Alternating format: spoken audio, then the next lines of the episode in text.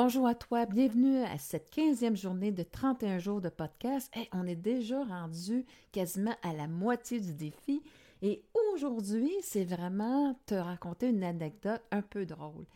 Écoute, euh, moi, quand c'est arrivé après ça, je vais l'avouer, là, les deux que je vais. En fait, je vais t'en raconter deux. J'en riais encore. Mais tu vas voir qu'il faut que je fasse preuve un petit peu d'humilité. Et aussi, ben, ça va t'emmener à découvrir un côté de moi qui est que j'aime ça, les choses qui sont drôles, des anecdotes tu sais, dans la vie du quotidien qui se passent pas tout à fait bien. Eh bien, à ce moment-là, c'est ce qui me fait le plus rire et ça fait aussi que je suis capable de rire de moi-même dans ces situations-là. Alors, je te raconte la première anecdote. Je suis enceinte de six mois et demi et là, on est dans les manèges, OK? On va m'emmener les enfants. Puis l'année d'avant, ben mes enfants, il y avait, ma fille, elle avait deux ans, mon gars, un an. Donc, je me suis dit, bien, je vais vraiment encore m'installer avec eux autres, tu sais, dans un petit train, là, tu sais, il y avait les... Dans les petits trains, il y avait comme un, genre d'auto sur un rail. Puis là, je dis, bon, ben, je vais faire comme d'habitude, comme l'année passée. Ben, je suis enceinte de ces mois et demi, là. Mais quand même, ils ont rendu à 3 ans et 2 ans, euh, Sarah et Michael. Et là, à ce moment-là, ben, je me dis, euh, tabarouette, il me semble ça rapetissé. Je me dis, bon, ben, ça doit être parce que moi, en tout cas, j'ai grossi. Hein? Fait que, puis le gars qui commence à vérifier si tout est correct, commence en avant de nous autres. Mais moi, là, je finis, là, tu peux t'imaginer, OK? J'ai la bédaine complètement à côté sur euh, le bar de, l'auto, à l'intérieur de l'auto. J'ai la tête tout croche parce que je suis pas capable d'être en pleine hauteur parce que c'est trop petit. Puis là, je suis vraiment coincée, là. Et là, ben, j'ai juste hâte que ça l'achève, hein. Mais là, il arrive, on est le dernier siège à venir voir. Puis là, il dit, écoute, il dit, madame, vous n'avez pas le droit de, vous avez pas le droit d'accompagner vos enfants. Là, j'étais là, je pas pu me le dire avant. Mais là, j'essaie de sortir de là, pas capable. J'étais incapable de sortir de là. J'étais vraiment coincée. Et alors là, la personne a été obligée de me prendre sous les bras de faire sorte de me hisser à l'extérieur du véhicule. Écoute, on riait, tout le monde riait, puis moi, je riais de la ridicule de la situation dans laquelle je me trouvais. Et j'étais pas tellement aidante parce que imagine-toi en riant, j'avais encore, ben, enceinte de ce mois et euh, c'est quand même assez pesant.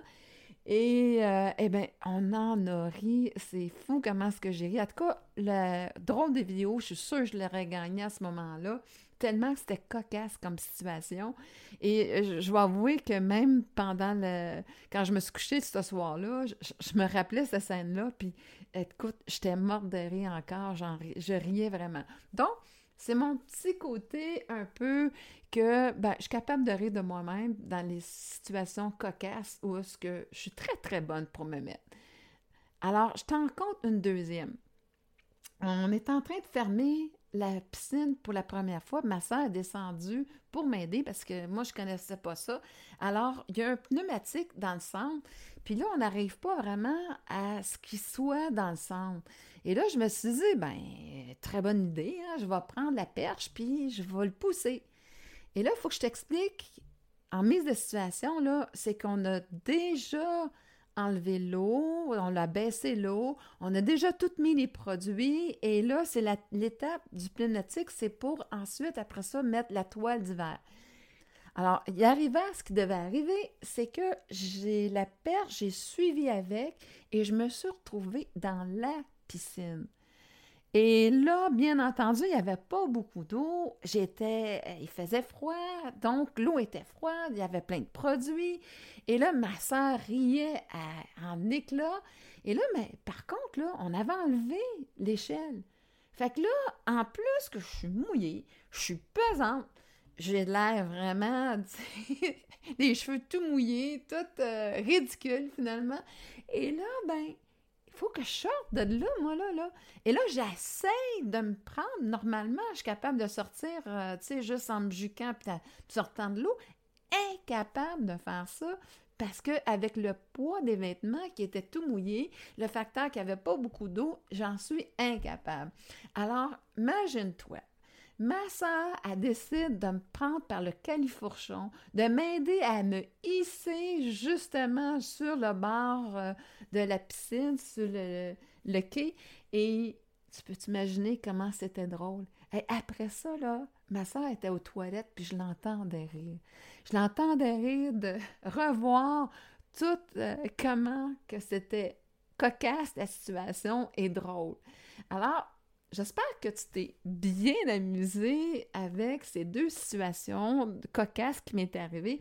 J'en aurais tellement à te raconter euh, que, je, comme je disais, là, je suis vraiment bonne là-dedans je pense qu'aujourd'hui, je me suis un petit peu améliorée. Je, fais un petit, je suis un petit peu plus dans le moment présent, ce qui, ce qui fait que ça m'aide.